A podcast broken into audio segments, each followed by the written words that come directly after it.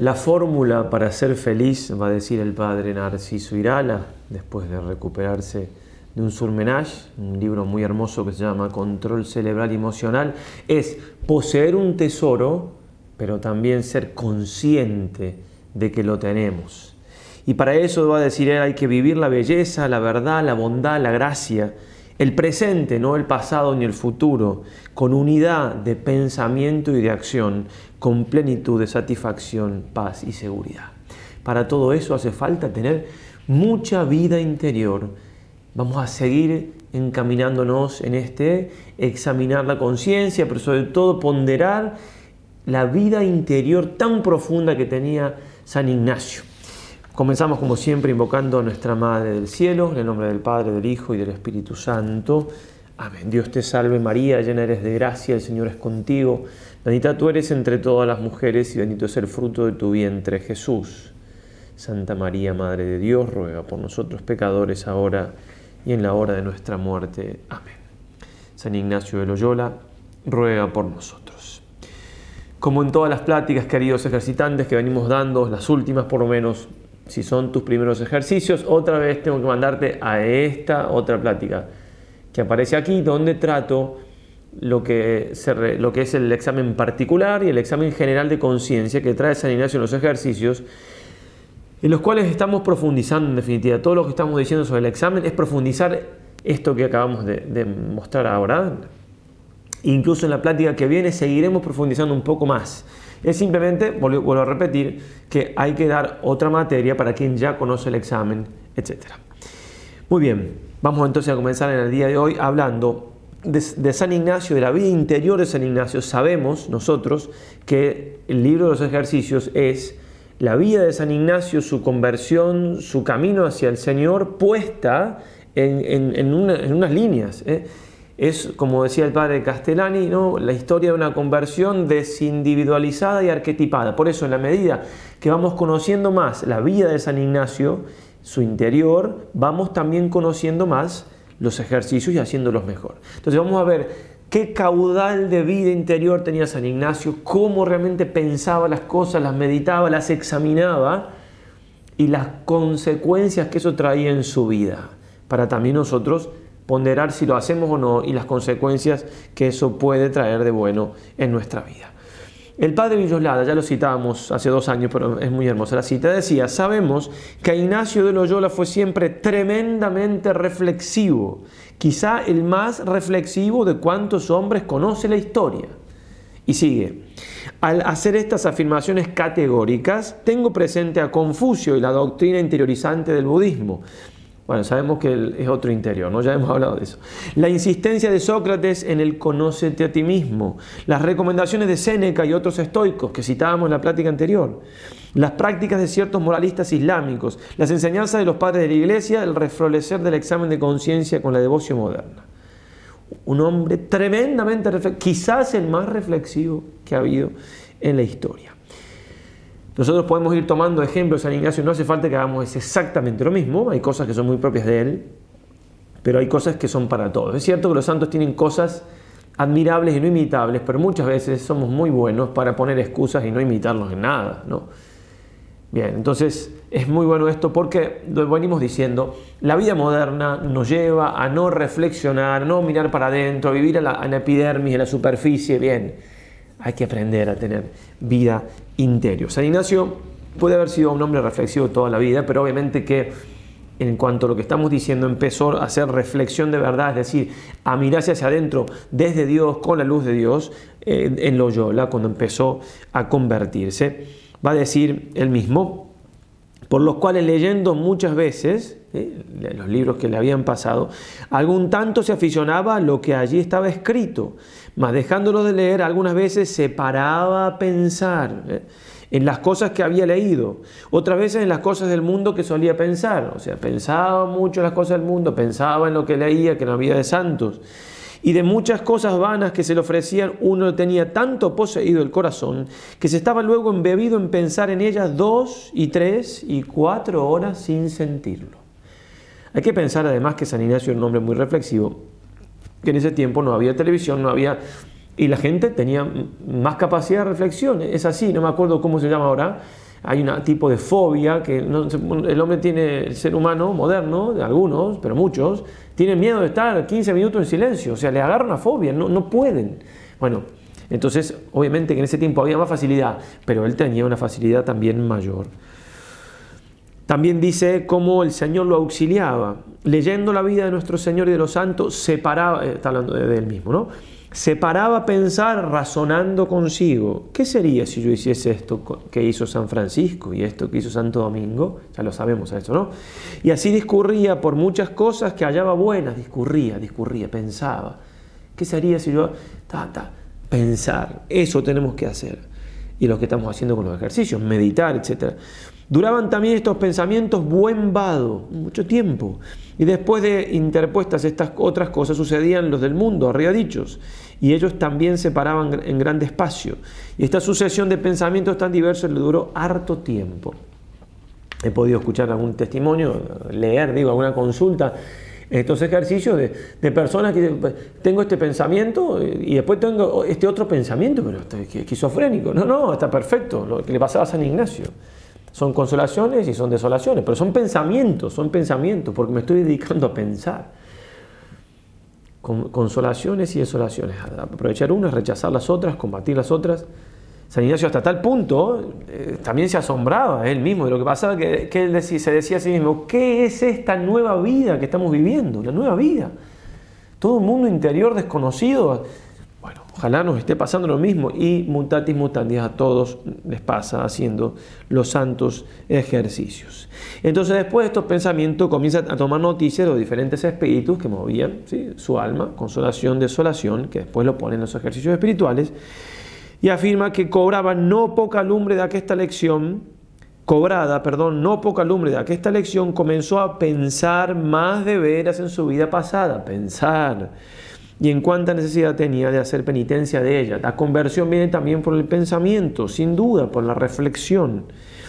Vemos entonces como Ignacio era un hombre muy reflexivo y tenemos que aprovecharlo de eso. Y vamos a ver en su autobiografía y en algunos escritos sobre él a, qué punto. Y repito, uno puede pensar, bueno, ¿por qué tanta insistencia mía en eso? Bueno, eh, lo he decidido yo nomás, me parece que conviene, me parece importante. Puedo equivocarme, puede haber otras cosas más importantes en los ejercicios, bien, pero, pero me parece que necesitamos darle importancia a la vida interior. Tampoco es algo mío, ¿cierto? Los, los, autores espirituales hablan mucho de eso. Por eso, mirando el alma de San Ignacio, mirando cómo lo, lo, hacía él, podemos aprovecharnos y los ejercicios nos llevan a eso, como vamos a ver algo también ahora y seguiremos viendo en las próximas, en las próximas pláticas y los vamos haciendo en cada meditación o contemplación que nos toca. Hablando de la purificación de la memoria cuando él estaba todavía en Loyola, y ya se iban olvidando los pensamientos pasados con estos santos deseos que tenía, los cuales se les confirmaron con una visitación de esta manera. Se le aparece la Virgen y el regalo de la castidad perfecta. Pero se va olvidando de los pensamientos. Es decir, él, tenía, y es lo que tenemos que tratar de lograr, o sea, un, dominio tal, una importancia tal. Decir, tengo estos pensamientos, se llama, se llama, como dije recién, purificación de la memoria. Mi memoria tiene cosas que probablemente no tienen que, estar ahí, recuerdos de pecados, de cosas que he visto. Hay que purificarla, hay que ir quitando con la ayuda de la gracia los pensamientos, le doy importancia, los voy quitando. Y él dice, entonces se le iban yendo esos pensamientos y estaba atento también a las inspiraciones. Y gustando mucho de aquellos libros, Vida Santo, etc., le vino el pensamiento de sacar algunas cosas en breve más esenciales de la vida de Cristo y de los santos. Y así se pone a escribir un libro con mucha diligencia, un pensamiento, una inspiración, una idea, la siguió, qué importante estar atentos, etc. También dice, pensaba muchas veces en su propósito, deseando ya ser sano del todo para se poner en camino. Propósito de ir haciendo penitencias, caminando por el mundo, yendo a Jerusalén, etcétera tenía el deseo de ir también a la cartuja, más cuando otra vez tornaba a pensar en, tornaba a pensar en las penitencias que andando por el mundo deseaba hacer, se le resfriaba el deseo de la cartuja, temiendo que no pudiese ejercitar el odio que contra sí tenía concebido. Y así, cuando se acordaba de hacer alguna penitencia que hicieron los santos, proponía de hacer la misma y aún más. Y estos pensamientos, en estos pensamientos tenía toda su consolación Perdón, que repita y ponga uno ejemplo y otro, pero ojalá que nos cale hondo de darle importancia al mundo interior. Cuando le pasa eso del moro, que eh, se pone llegando, está donde la mula, se pone un moro al lado, una mula o un caballo, empieza a hablar de la Santísima Virgen. El, el, moro decía que la Virgen no era virgen después del parto, estaban llegando a Montserrat. Y, entonces San Ignacio se, se queda dudando. Si, si, realmente había defendido a la Virgen como debía. Dice así, el moro se adelantó con tanta prisa que le perdió de vista, quedando pensando en lo que había pasado con el moro. Y en esto le vinieron unas, unas mociones que hacían su ánima descontentamiento. ¿eh?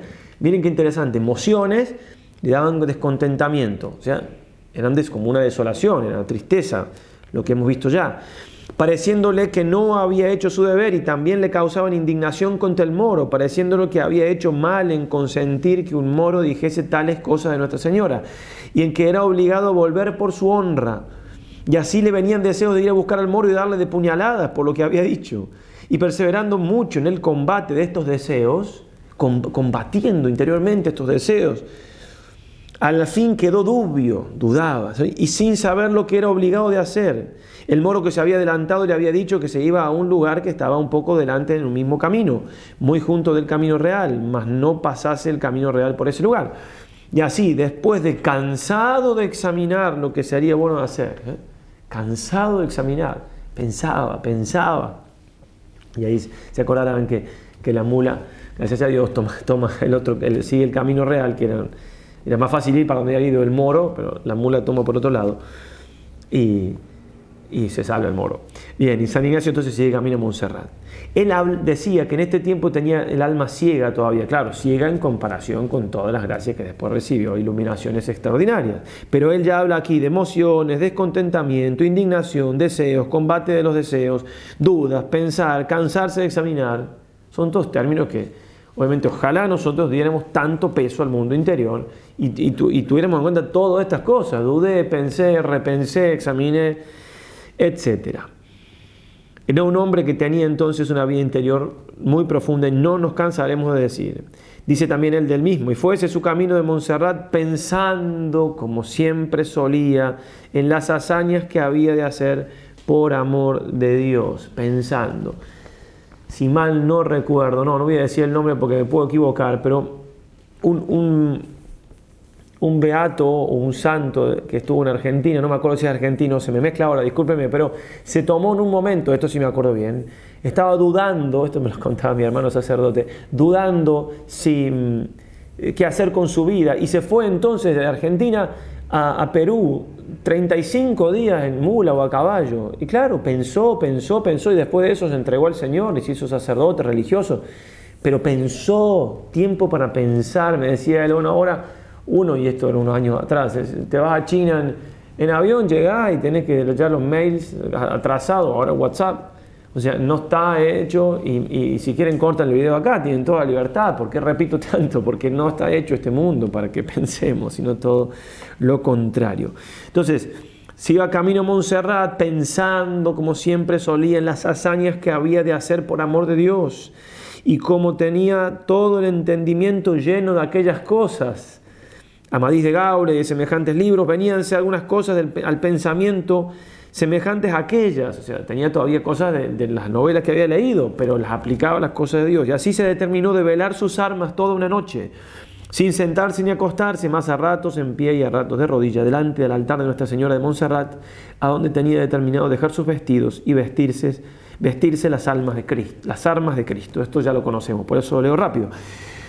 Pues partido de este lugar fuese según su costumbre pensando en sus propósitos y llegando a Montserrat, después de hecha oración y concertado con el confesor, se confesó por escrito generalmente, o sea, confesión general, y duró la confesión tres días. No se sabe si tres días en hacer el examen o se confesó tres días, pero imagínense lo profundo de... Y concertó con el confesor que mandase recoger la mula, etc.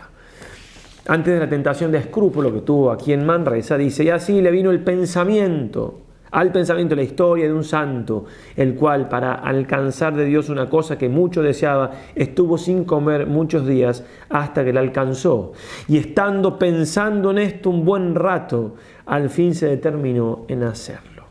Además de las siete horas de oración, dice él mismo, se ocupaba en ayudar a algunas almas que allí le venían a buscar en cosas espirituales. Y todo lo más del día que le vacaba, que le quedaba, daba a pensar en cosas de Dios. Acuérdense de aquella frase de aquel santo que evocábamos, que si mal no recuerdo, San Cipriano, sepa que no debe pensar en otra cosa más que en Dios. Comentando esa parte del Evangelio, sursum corda, ¿eh? Levantemos el corazón, que no es esa parte del Evangelio, no de la misa, perdón, no es para ponerse de pie, hay que ponerse de pie en el oremos, ¿eh? eso es para levantar el corazón, pero no de estar un metro, un metro y medio, eso, ya tengo que estar de pie.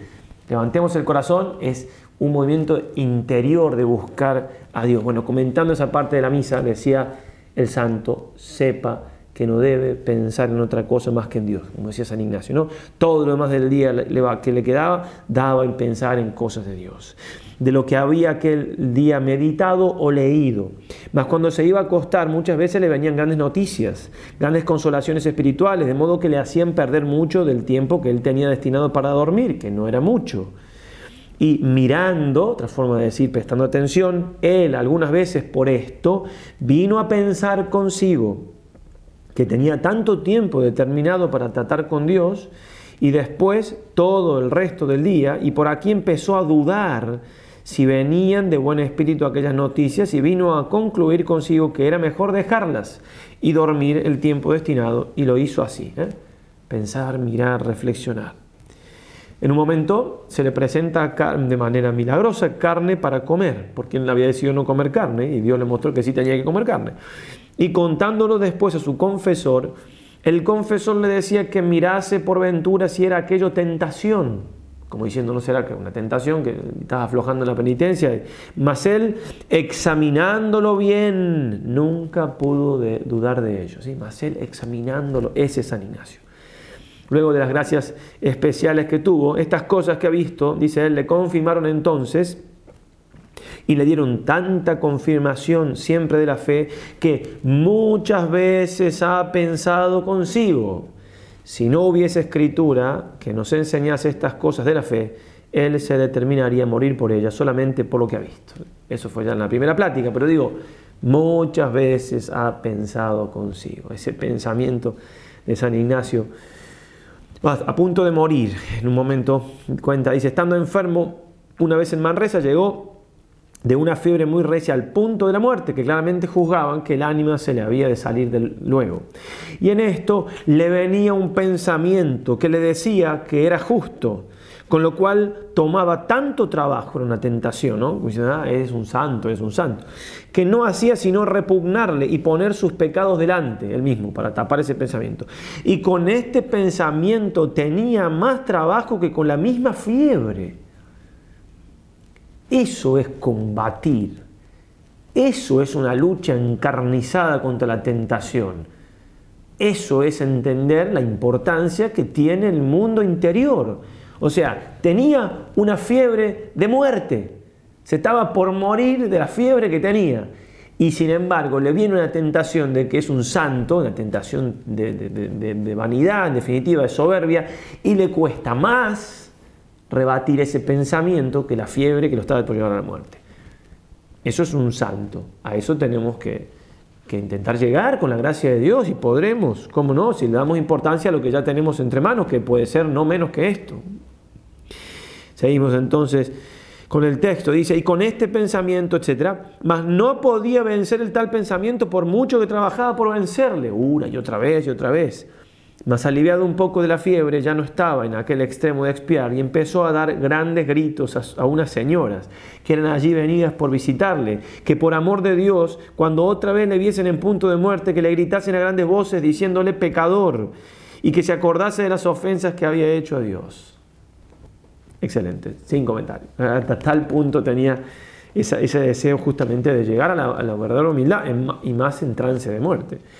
Otra vez viniendo de, Valencia, dice él, también hablando de, del tema de que estaba por morir, para Italia, por mar, con mucha tempestad, en ese tiempo, examinándose bien y preparándose para morir, no podía tener temor de sus pecados, ¿eh? como va progresando en ese, necesita estar preparado para partir. Volvemos a Manresa entonces, nos adelantamos un poquito para hablar de, algunas, cómo pensaba en el momento de su muerte.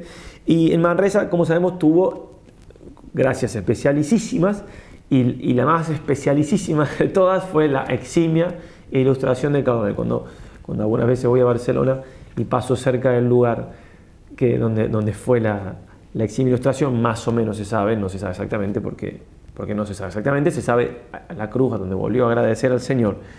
Me gusta decir, si voy con alguien, si no me lo digo a mí mismo, hago una oración, pero si voy con alguien, estamos pasando cerca, son metros, ¿eh? 50 metros quizás más o menos del lugar, de, quizás el lugar donde Dios ha iluminado más a un hombre sobre la tierra. ¿eh? Lo digo un poco exagerando, pero para que tomemos conciencia.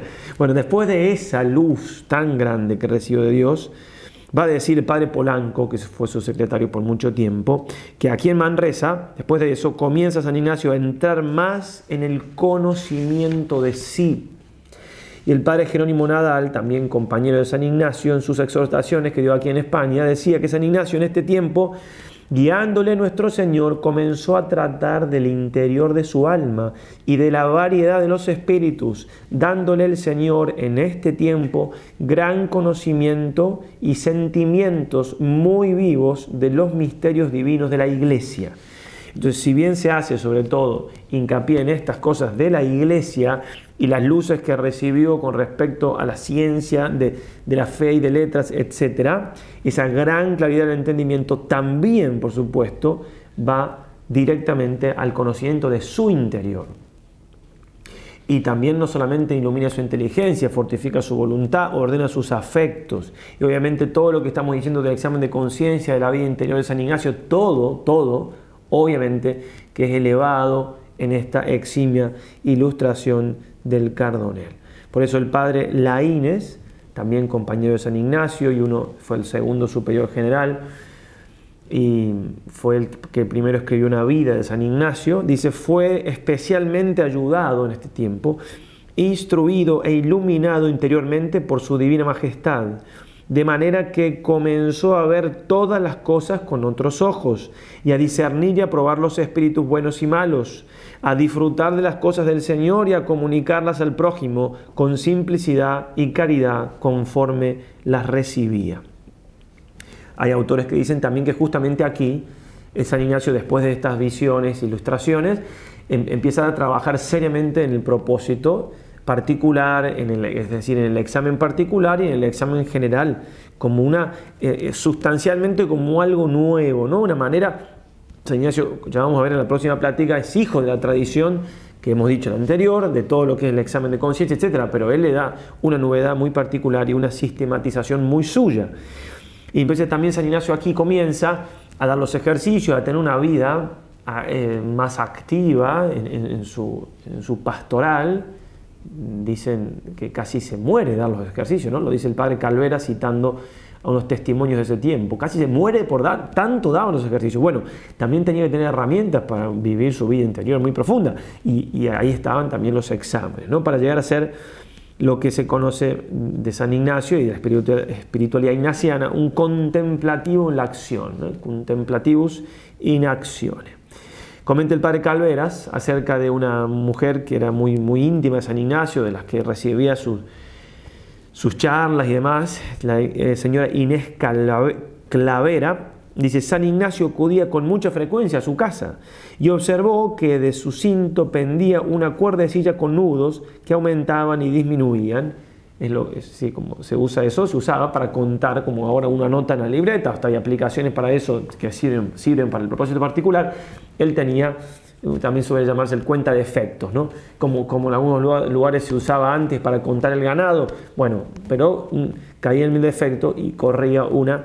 Bien, ya trabajaba entonces y ya también, por supuesto, explicaba esto en los ejercicios que ya iba dando, porque él empezó aquí a dar los ejercicios y por eso como sustancialmente los ejercicios están escritos en Manresa, porque los empezó sustancialmente a dar aquí, es que esto que se lee en el número 18 y 19 de los ejercicios se aplica perfectamente ya en este tiempo y quedó para todos los ejercicios Dice, al que se quiere ayudar para se instruir y para llegar hasta cierto grado de contentar a su alma, lo veíamos cuando hablamos de la confesión frecuente, es decir, el que quiera aprovechar un poco, no que quiere ser realmente un santo y demás, que quiere aprovechar un poco, nada más, en, esto de, de los ejercicios, bueno, se le puede dar el examen particular y después el examen general.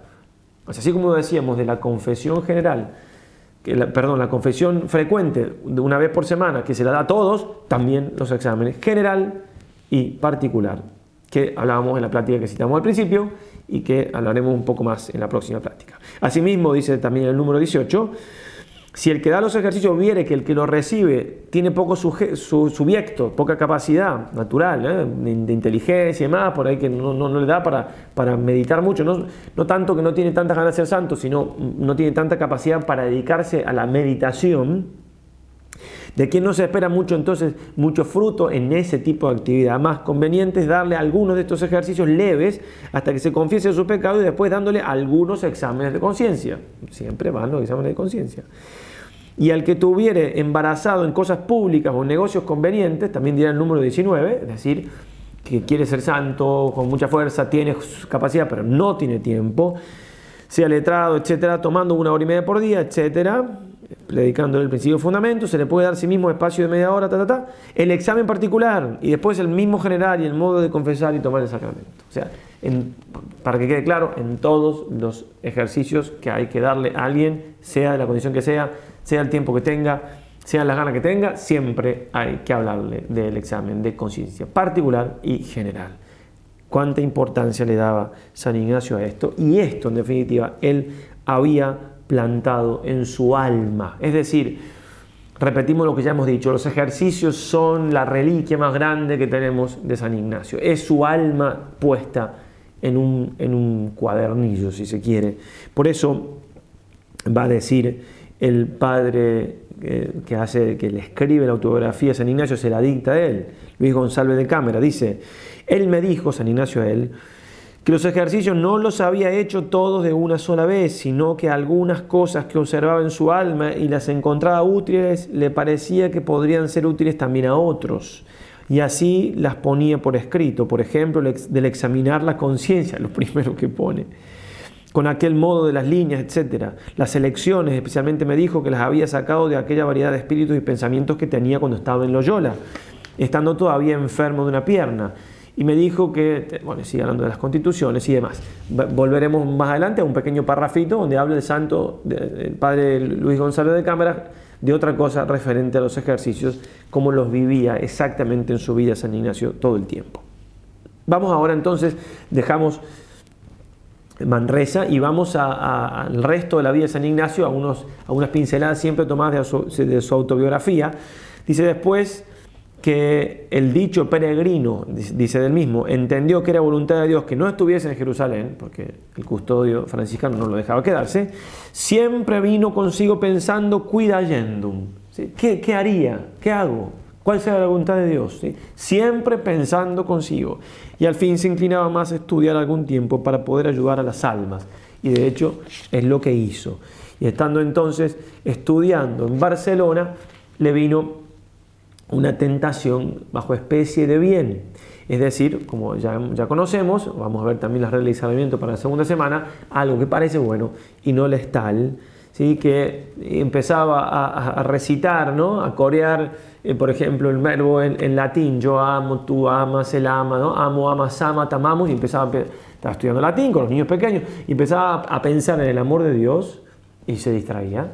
Entonces, ¿qué, qué hizo? Se dio cuenta que, no era de Dios, porque dice, y así, pensando muchas veces sobre esto, a ver, no se enojen, no me corten, no se vayan, o sí, pero tomémosle el peso, ¿qué quiere decir pensando muchas veces sobre esto?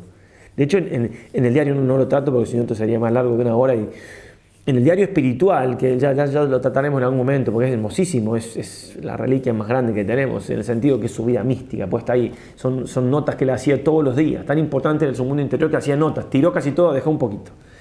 Hay algo que un día no descubre.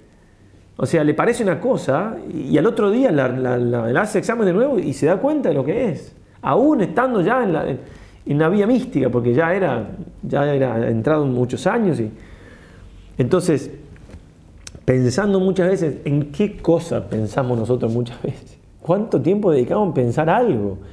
¿Sí? Voy a poner un ejemplo. Le daba una charlita a la gente aquí en la parroquia anoche, por ahí puede servir de paso para, aquí, para, para bajar un poquito tanto, tanta lectura.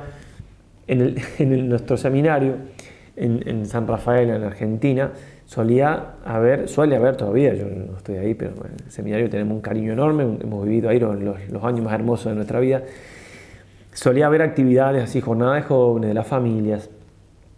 Entonces, cuando había ese tipo de actividades, venían las hermanas del convento a ayudarnos a cocinar, y bueno, junto con los encargados de cocina, bien, porque había a veces mil personas, 500 personas.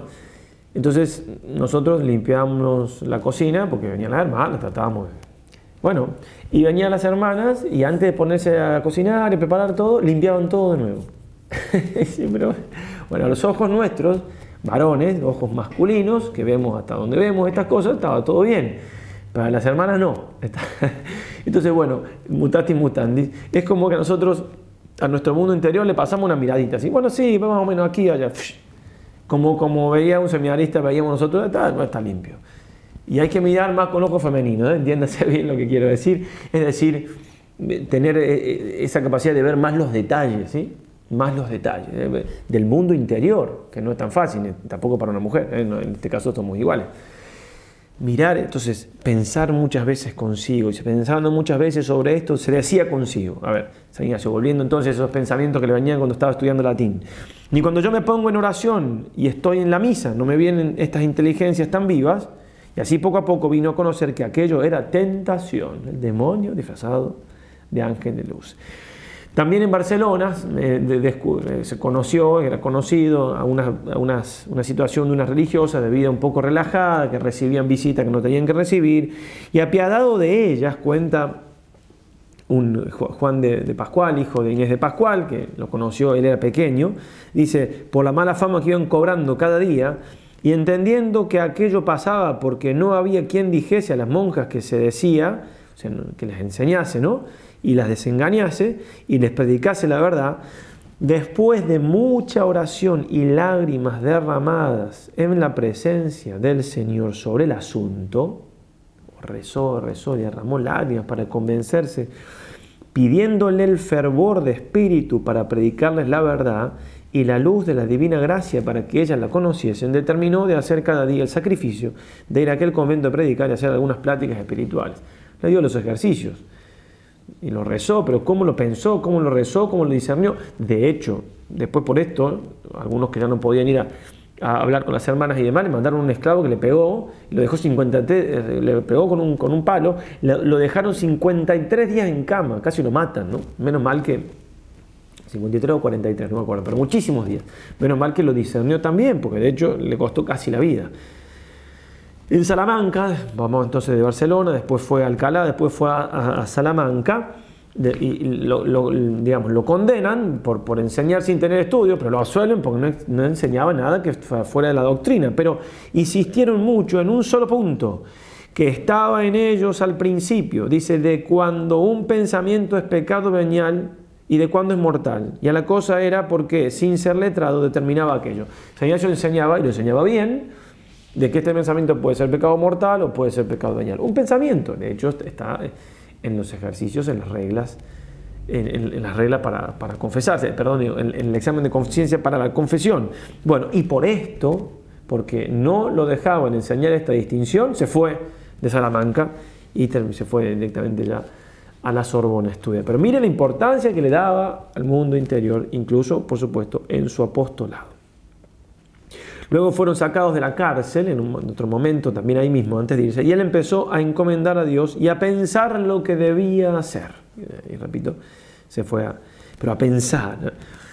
Después, estando ya en la, Sorbona, le robó dinero un compañero, él se lo daba porque no quería ni, tenerlo el dinero, entonces, bueno, y se lo robó y se volvió para, para España, el compañero este, y estando así enfermo, el que lo había robado se enfermó, lo supo el peregrino San Ignacio por una carta suya y vinieronle deseos de irla a visitar y ayudar, pensando también que en aquella conjunción le podría ganar para que, dejando el mundo, se entregase del todo al servicio de Dios. Incluso cuando dice pensando también. Uno dice, bueno, yo también pienso, vivo pensando que yo tengo que hacer esto. Sí, sí, sí, sí, sí. Pero San Ignacio ese pensando también era un pensando también, una cosa mucho más fuerte, digamos, mucho más profunda, por todo lo que venimos diciendo. Veamos ahora lo que tiene que ver eh, con los frutos de esto, de, lo que hacía San Ignacio. Es decir, de que esta vida interior producía frutos concretos que nos pueden salir para nuestra vida. En primer lugar, le permitía a él vivir según la razón, o sea, no se dejarse llevar por los sentimientos o por los sentidos. Santo Tomás va a decir, la misma luz de la razón natural es cierta participación de la luz divina. Fuerte, ¿eh? La luz de la razón, participación de la luz divina.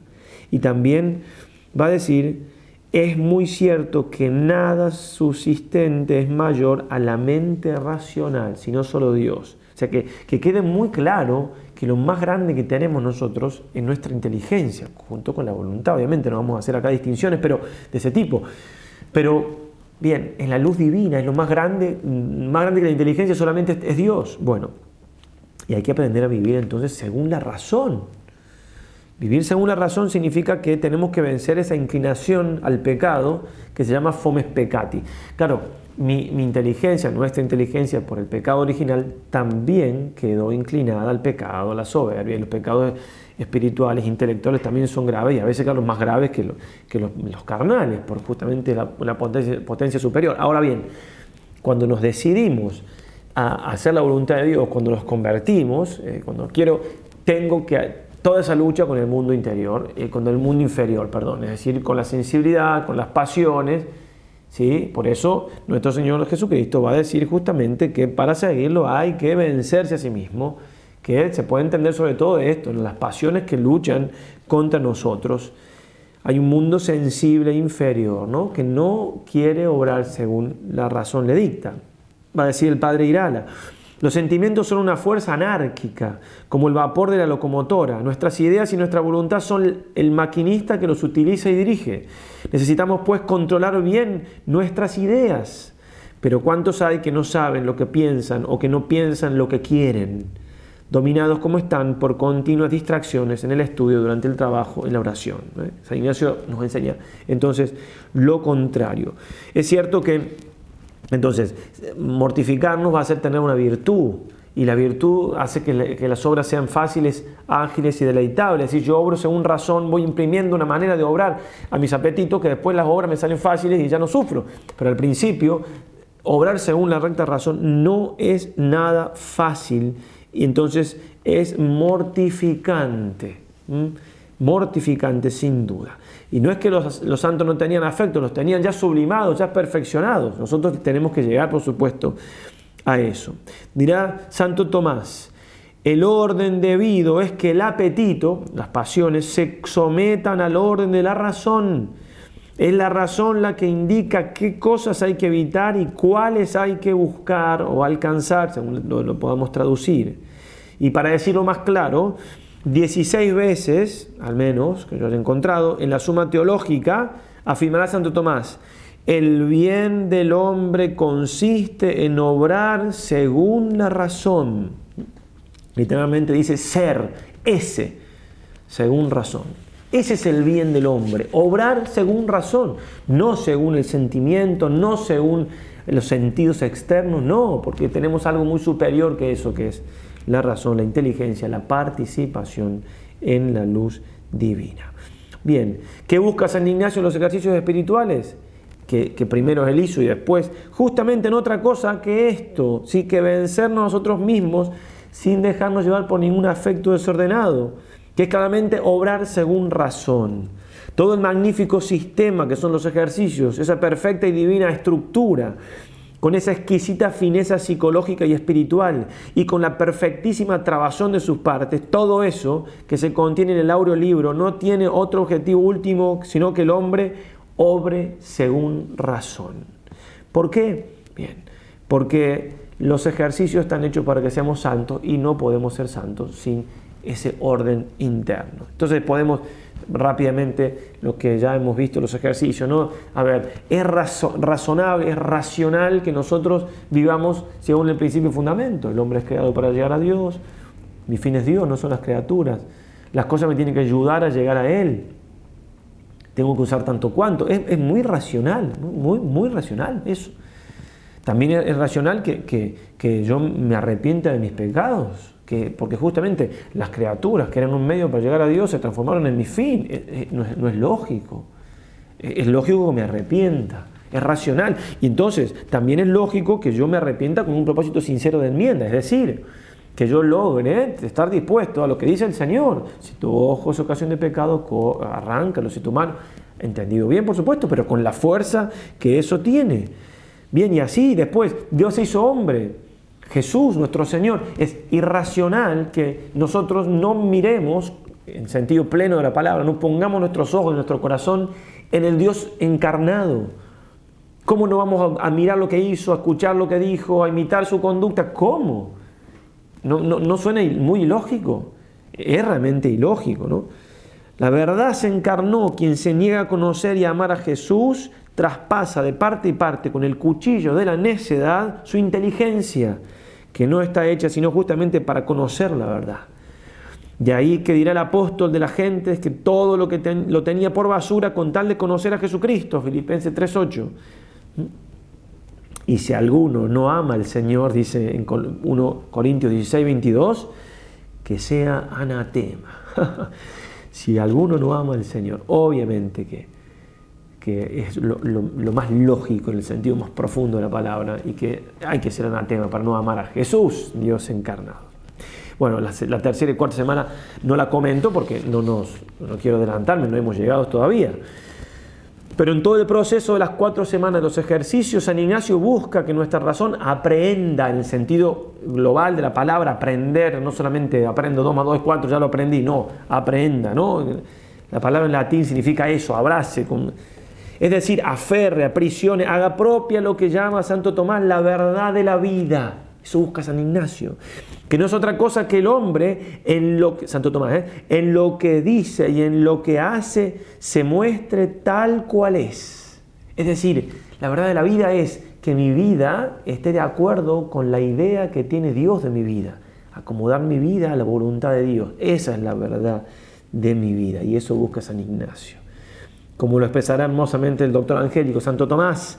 Verdad de la vida se dice particularmente del hombre que en su vida cumple aquello a lo que está ordenado por el intelecto divino. Excelente. Eso es lo que hacía nuestro Señor de manera perfectísima. Mi, alimento es hacer la voluntad del Padre. Y es lo que San Ignacio nos invita a hacer en los santos ejercicios. Alguien, ha escrito que siempre ha sido una gran verdad esto de Santo Tomás. Son más los hombres que se guían por los sentidos que los que se guían por la razón. Cuanto más en estos tiempos. Por eso que San Ignacio no tiene tantos amigos ¿eh? a veces, porque él nos, manda, nos obliga, entre comillas, porque hay momentos que uno queda tan al desnudo de uno mismo y tan, tan dándose cuenta que no está viviendo la verdad de la vida, no está viviendo según razón, que obviamente que duele a veces tener que hacer ejercicio, bueno, en fin, entre los ceibos molesta un quebracho, como se dice, entonces algo que da mucha luz, a veces. San Ignacio entonces dirá al padre, que antes decíamos que lo íbamos a citar, al padre Luis González de Cámara una vez más, me acordaré, dice él, de las muchas veces que he notado cómo el Padre, en San Ignacio, observaba exactamente todas las reglas de los ejercicios en todo su modo de proceder, de modo que parece primero los ha plantado en su alma y que ha sacado aquellas reglas de los actos que tenía en ella. Entonces por eso, conocemos el alma de San Ignacio en los ejercicios, pero mientras más conocemos el resto de su vida, también conocemos más su alma y más los ejercicios, porque son los ejercicios, su alma puesta por escrito, su proceso, su vida, el camino que él recorrió para llegar a Dios. Entonces, esta vida interior, esta, capacidad de examinarse, esta, bien, todo lo que venimos diciendo como un fruto, en primer lugar, esa capacidad de vivir según la razón. Y junto con esto, muy parecido, es la firmeza en las resoluciones que tenía San Ignacio. Es decir, cuando funciona bien la inteligencia, funciona bien la voluntad. Son dos potencias, obviamente, que van de la mano. No puede encontrar la cita del padre Irala en el, libro ya citado, pero casi textualmente decía así, el que, el que se echa atrás en una resolución tomada o en un propósito, esto le pasa porque ha pensado mal. ¿eh? Lo dice mejor, obviamente, pero la idea es justamente esto. Muchas veces fallan las decisiones que tomamos no tanto por la, porque falla la voluntad, que también puede ser, sino sobre todo porque no hemos hecho un buen proceso de pensar la cosa, de decidir. San Ignacio hacía muy bien este proceso, por decirlo de algún modo, más que proceso, era su vida, esto de pensar, por eso las resoluciones que tomaban eran tan firmísimas. Dice el padre Cámara en el memorial de San Ignacio, a muchos, tanto de casa como de fuera, causaba asombro la gran constancia que nuestro Padre tenía en proseguir las cosas que estaba persuadido convenían al servicio de Dios y provecho espiritual del prójimo. Se asombraba cómo él tenía esa firmeza. Muchas veces pensé que esto tenía su origen, el Padre Cámara, en él en la mucha constan, perdón, en la mucha comunicación y consulta que tenía con Dios antes de determinarse en cualquier negocio. Entonces había interior, porque procedía como quien ya había alcanzado el fin que los asuntos podían tener y conforme a ellos, para todo hallaba medios inusitados y muy diferentes de los que otro cualquiera hallaría. Pensaba, pensaba, pensaba, lo rezaba, lo meditaba y ya él, ah, así se llega al fin, confiando en Dios y todo, entonces ponía medio que, porque ya tenía todo el proceso hecho, ¿no? es una capacidad muy grande. Por aquellos tiempos, cuenta como anécdota, el Papa Julio III quiso establecer en Roma un colegio germánico, es decir, los seminaristas que de, de Alemania pudieran... Bien, murió el Papa Julio III y después también murió Paulo IV y el siguiente, Marcelo II, no tenía el mismo interés. Entonces le retiró la las limonas que tenía, también hicieron lo propio los cardenales. Entonces parecía obvio que había que dejar la obra comenzada, porque ya no estaba el Papa que lo protegía, ni tenían, y estaba muy complicado económicamente todo. Y le hacían, eh, buscaban que él desistiera, ¿no? Y el padre Cámara dice, sucedía pues muchas veces que el padre Ignacio quería hacer o proseguir en esta materia algunas cosas de manifiesto en servicio de Dios. Y porque los cardenales que tenían la superintendencia de estas obras no se preocupaban suficientemente de ellas, ocurría que tenía frecuentemente choques con ellos. Mas no por eso desistía de llevar a cabo lo que creía convenir en la honra de Dios, aunque ello no fuera del gusto de los hombres. Uno se imagina un santo así, paz y amor. el santo tenía una voluntad y cuando se trataba de la, de la gloria de Dios, una película salió hace poquito de Madre Teresa, un sacerdote que está ahora en, África, decía, ¿no? Hasta yo, hasta conocer un, un, santo, mm, yo tenía otra idea, porque la conoció ella. Dice, la Madre Teresa tenía una fuerza. Cuando decidía algo, cuando quería algo, tenía una fuerza. Bueno, eso es un santo, ¿eh? toda la fuerza de Dios. Eso es un santo. Por eso él tenía que discutir un cardenal. No, no, él iba a seguir. En fin, podemos afirmar que tenía mucha razón el cardenal Di Carpi, dice el padre de cámara nuestro protector, cuando le aplicaba aquel dicho a San Ignacio, ya ha fijado el clavo, como si dijera que el juicio que el Padre se formaba una vez en semejantes materias era tan firme y constante como un clavo muy bien clavado.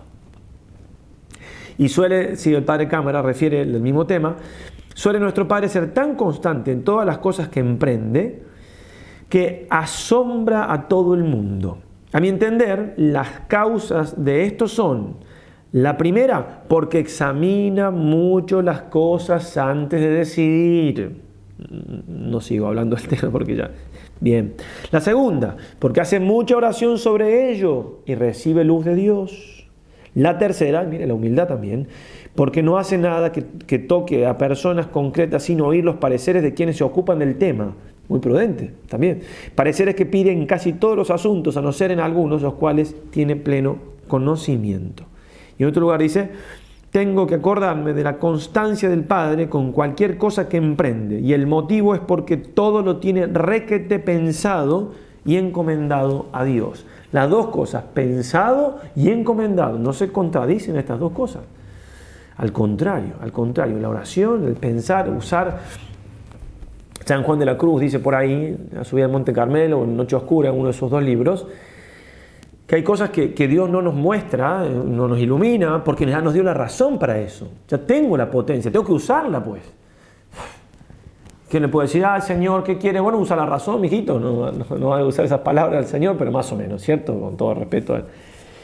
Bien, y en esto del, del, colegio romano, germánico en Roma, eh, al final no, tenían dinero para comer. Entonces, ¿qué hizo San Ignacio? Los mandó a, colegios jesuitas un tiempo hasta que consiguió y volvieron y fue de muchísimos frutos. Muchos entraban a la compañía, salió todo bien, pero todo el mundo estaba en contra de San Ignacio. Se puso el clavo. Por supuesto que hay que tener cuidado, nosotros podemos poner el clavo por, por testarudo y que, bueno, bueno, eh, por eso, pero también con todo el mundo, no, ha habido algunos que lo apoyaban, pero entiéndase lo que digo, no, no voy a seguir aclarando. Por último, algo del padre Casanovas, esa hermosa biografía sobre la vida del santo y un gran sacerdote, mucha pluma, muy inteligente, el padre Casanovas, ponderando la prudencia de San Ignacio, dice, no tenía impaciencias en las cosas, siempre llegaba a tiempo y siempre estaba dispuesto a volver a empezar. Quería vivir y morir en Jerusalén. Le salen estorbos, aguarda un año. Estaba ya allí y de allí le sacan. Espera 14 años para volver allá, hasta que está cierto de la voluntad de Dios, y ahí se va a Roma. Para llegar a su ideal, ve que ha de estudiar, pues empieza con los niños de la escuela, aunque tenga 33 años. Han pasado ya cuatro años en esta terrible tarea. Ve que ha equivocado el camino, por atajar y que sería mejor volver atrás y empezar de nuevo. Lo hace como la cosa más natural. Alma grande. Todo lo del mundo son para él menudencias sin importancia. El espíritu verdaderamente libre e imperial es el que se sabe, el que sabe mirarlo todo de esta manera. Lo cual de ningún modo significa descuido, ceguera, imprudencia.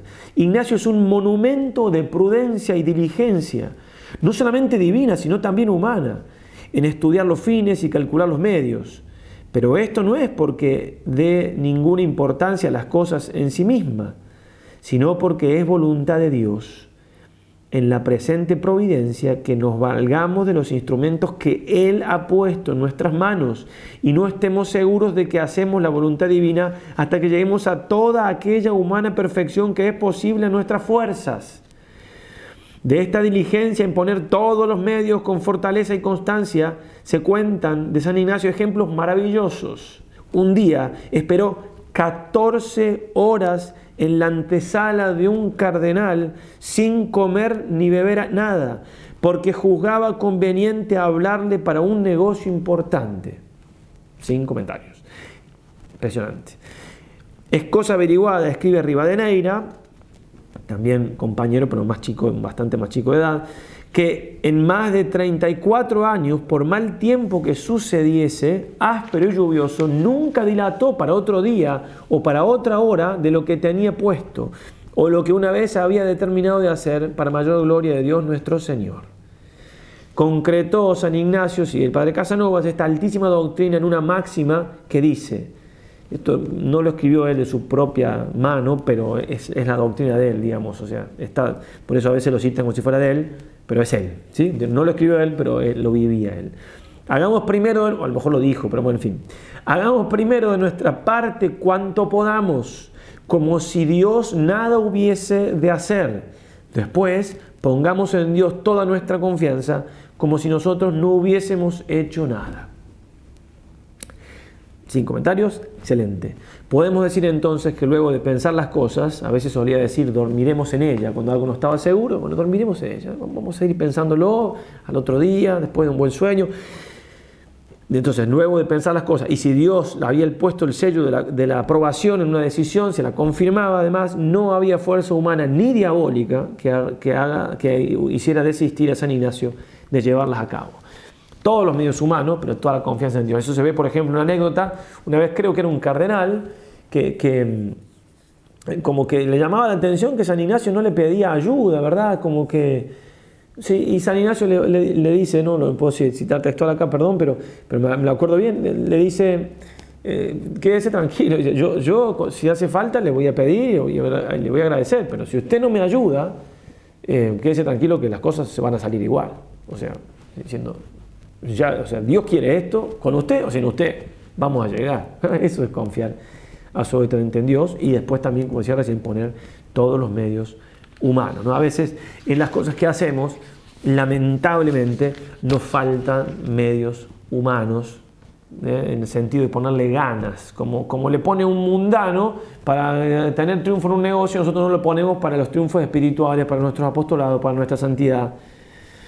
Januset, no sé si en el libro La acción o para que él reine, creo que en el libro La acción dice, Dios es justo y si los malos ponen empeño en sus planes, triunfan. Dios es justo, ponen los medios, ¿qué va a hacer? Ahí el triunfo en el sentido de que, bueno, son, son las reglas de la providencia, digamos. El que pone y si nosotros no ponemos los medios, entonces el mal avanza.